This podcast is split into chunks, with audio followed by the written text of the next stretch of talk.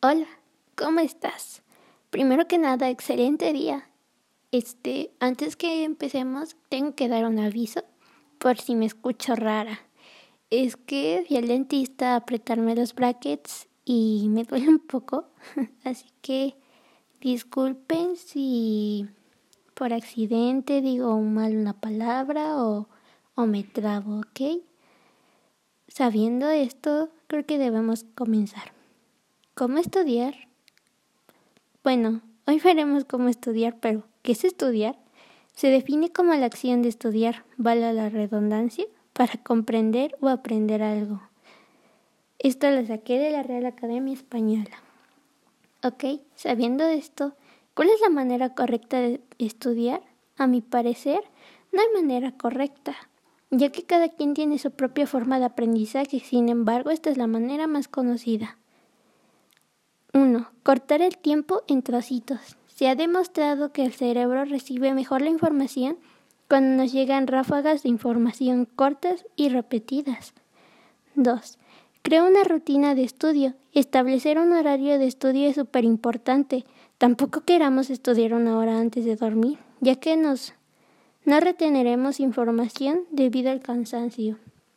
Lo he hecho, de hecho, para entrar a la preparatoria en la que estoy actualmente, estudiaba en la noche y pues entré, pero no me fue muy bien en el examen. Continuemos. 3. Crear notas y resúmenes. Eso nos ayudará a reformar la información que anteriormente hemos leído. 4. Mantente alejado de las distracciones. Eso todo lo sabemos. Es muy lógico el por qué. Preparar las cosas con las que vamos a estudiar.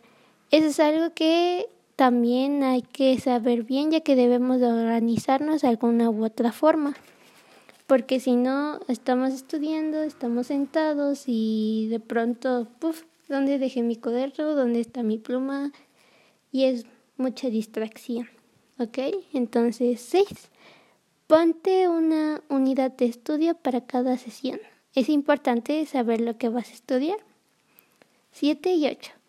Huye de la memorización tanto lineal como literal. 9. Practica. Tienes que ser constante, sino como quieres aprender. Y 10. Explícale a otra persona. Pues bueno, yo seguí estos pasos y como les digo, no me fue ni bien ni mal en mi examen, pero yo no, a mí yo tengo un problema para concentrarme y pues me costaba un poco, pero sé que ustedes lo harán bien. Así que gracias por escucharme. Bye.